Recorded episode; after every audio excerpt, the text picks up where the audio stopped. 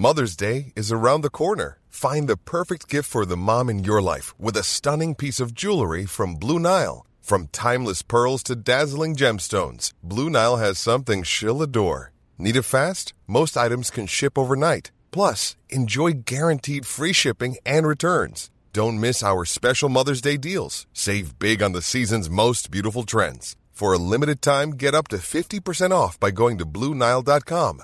That's BlueNile.com. Heraldo Podcast, un lugar para tus oídos. Una imagen vale más que mil palabras y a veces con tan solo escuchar viajamos al mundo infinito de la reflexión. Esta es la imagen del día con Adela Micha.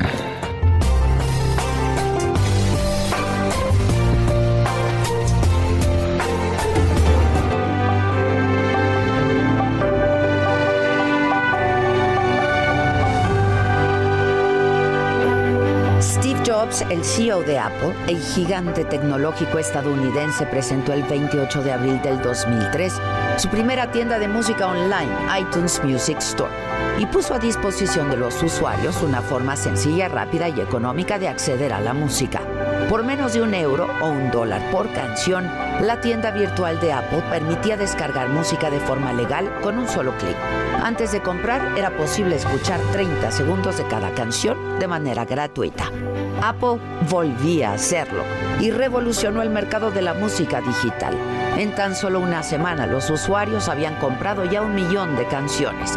A los cinco meses 10 millones y en un año ya contaba con 70 millones de canciones vendidas solo en Estados Unidos, con lo que se puso a la cabeza de los servicios de música online en el mundo.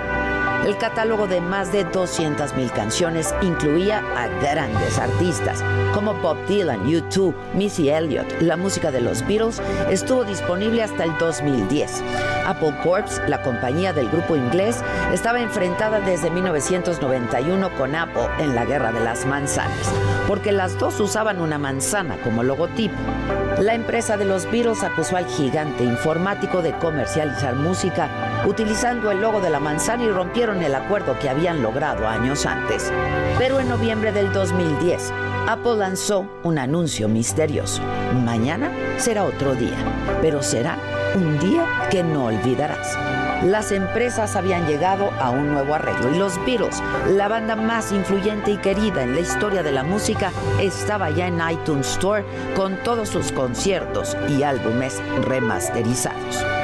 El éxito de la tienda de música online de Apple llevó a otras grandes compañías de software e incluso algunas discográficas a lanzar sus propias iniciativas.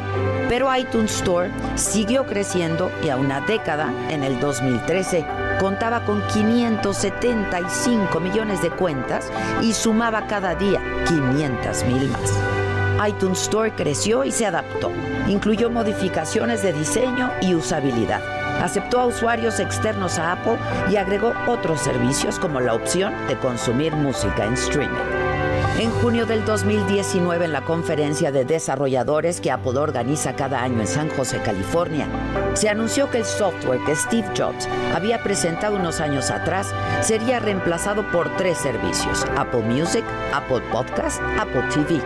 Apple Music cuenta con un catálogo de más de 50 millones de canciones. Las descargas han caído, el streaming es la nueva revolución y Spotify es hoy el líder innegable, el rey de moda el consumo de música digital. Pero Apple, Apple siempre está en continua adaptación, innovación y adelantándose y acortando distancias.